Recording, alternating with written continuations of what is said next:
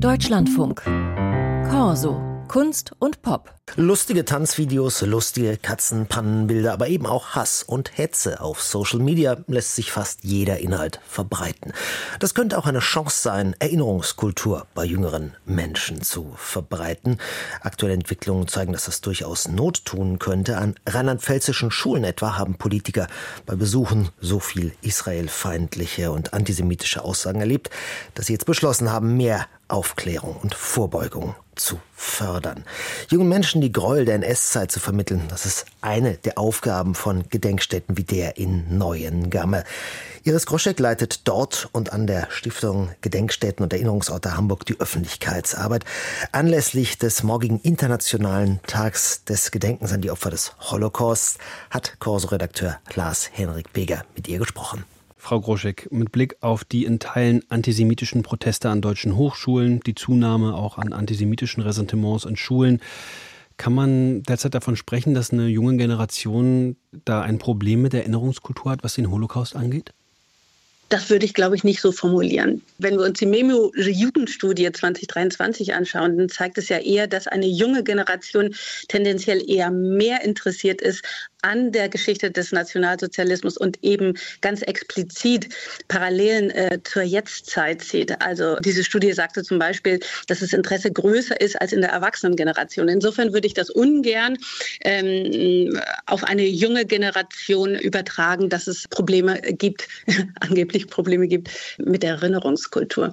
Und ich sehe außerdem, dass die Besuchenden an Gedenkstätten eher noch zunehmen. Und wir versuchen halt als Gedenkstätten dort eine Orientierung zu geben im Sinne einer wissenschaftlich fundierten und quellengestützten Auseinandersetzung mit dem Nationalsozialismus. Mhm. Und das machen wir eben nicht nur vor Ort, sondern eben auch zum Beispiel äh, in den sozialen Medien. Aus meiner Erfahrung kann ich sagen, dass das Interesse daran tatsächlich noch groß ist. Insofern würde ich jetzt nicht davon sprechen, dass das Interesse vielleicht nachlässt. Äh, klar, ich sehe das, was Sie eben schon angesprochen haben, dass es einfach Tendenzen in der Gesellschaft gibt, äh, die dem zuwiderlaufen, was wir uns wünschen würden. Und es steht ja eben auch ähm, daneben, dass viele Lehrerinnen und Lehrer gerade im ganzen Bundesgebiet davon berichten, dass es in Schulen eben zum Beispiel zu Holocaust-Relativierungen kommt. Und wenn man sich jetzt die Proteste ja. beispielsweise an der UDK in Berlin anschaut, da gibt es ja dann hm. Argumentationen wie Deutschland lädt seine historische Schuld bei den Palästinensern und Palästinenserinnen ab. Ist das nicht dann doch vielleicht ein Zeichen zumindest von einer Mangel an Erinnerungskultur oder an Erinnerungsbewusstsein? Das ist eine gute Frage.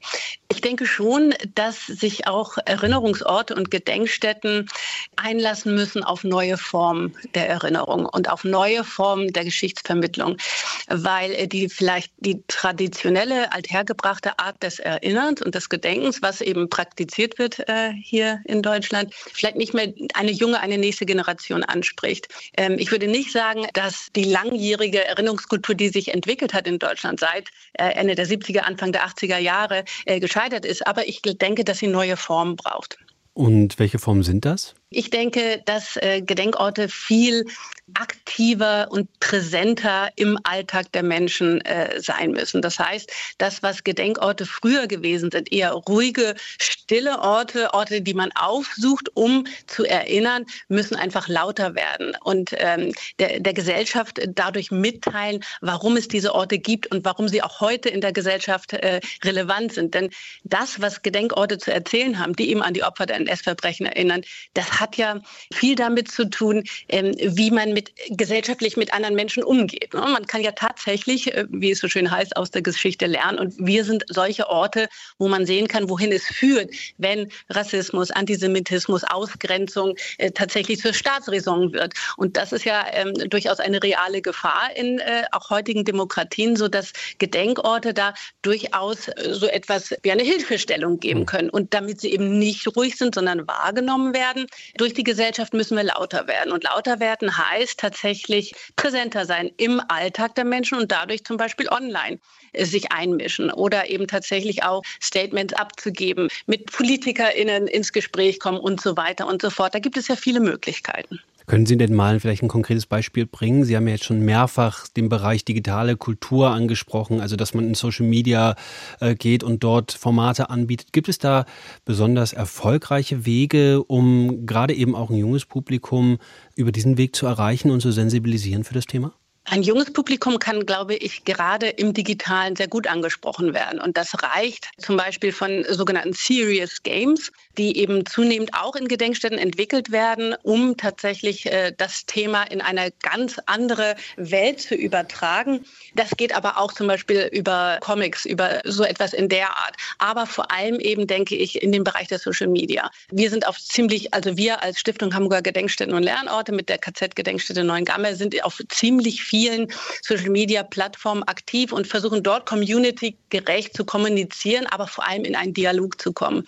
Und wenn ich von Dialog spreche und Sie die Generation Z ansprechen, sehe ich da zum Beispiel die Plattform TikTok. Wir waren die erste Gedenkstätte, die vor über zwei Jahren auf TikTok aktiv gewesen ist und wir sind geradezu äh, überschwemmt worden von Interessenten und wir haben heute 28.000 Follower und das sind natürlich viel, viel mehr Menschen, die uns je auf irgendwelchen anderen Plattformen gefolgt sind. Und ich glaube, das ist das Spannende, dass wir gemeinsam auf TikTok mit einer jungen Generation die künftige Erinnerungskultur erarbeiten können. Dass es nicht die Gedenkstätten sind, die vorgeben, wie erinnert wird, sondern wir gemeinsam mit einer jungen Generation überlegen, okay, was ist das, was es euch interessiert? Wo seht ihr Bezüge zu eurer Lebenswelt? Und so in einen Dialog kommen. Jetzt haben Sie das ja schon beschrieben. Sie sind aktiv seit Jahren auf TikTok und dann erleben Sie ja möglicherweise auch, dass das auch eine Plattform ist, auf der auch Holocaust-Relativierungen beinahe ungehindert stattfinden, auf denen äh, Menschen Hass verbreiten. Wie ist dieses Nebeneinander zu ertragen? Ist das dann überhaupt die richtige Plattform, um aufzuklären? Da haben Sie total recht. Also rechte AkteurInnen äh, versuchen natürlich auch über TikTok, teils auf relativ subtile Art sogar, für sich und ihre Propaganda äh, junge Menschen zu kapern. Und diese Akteurinnen haben aber deswegen so viel Erfolg, weil eben TikTok lange Zeit ein gesellschaftspolitisches Vakuum dargestellt hat, in dem solche Botschaften halt unwidersprochen Verbreitung fanden. Und ich finde, gerade dort müssen wir aktiv sein, denn dort, wo die jungen Menschen sich aufhalten, in dem Fall halt TikTok, da müssen auch wir präsent und relevant sein. Natürlich können wir sagen, wir ziehen uns zurück, aber dann sind wir auch nicht mehr im Dialog mit einer jungen Gesellschaft. Also insofern ist das immer wieder natürlich eine, ein Abwägen, ein Überlegen. Und in dem Fall gab es eine Initiative von der Universität Jerusalem und TikTok, die Gedenkstätten angesprochen haben und äh, sie ähm, ausgebildet haben, um communitygerechte TikToks produzieren zu können. Und insofern haben wir tatsächlich als Gedenkstätte bei TikTok Deutschland eine Ansprechpartnerin. Das haben wir zum Beispiel bei anderen Plattformen nicht. Und wenn wir jetzt über Plattformen sprechen, ist es so, dass wir uns bewusst zum Beispiel dagegen entschieden haben, weiter auf X aktiv zu sein, obwohl wir dort tatsächlich auch schon 8000 Follower hatten. Aber dort ist halt ein so toxisches Umfeld tatsächlich und der Algorithmus dort ähm, präferiert antidemokratische Aussagen oder eben tatsächlich Fake News, dass wir gesagt haben, dort zum Beispiel äh, können wir nicht mehr aktiv sein.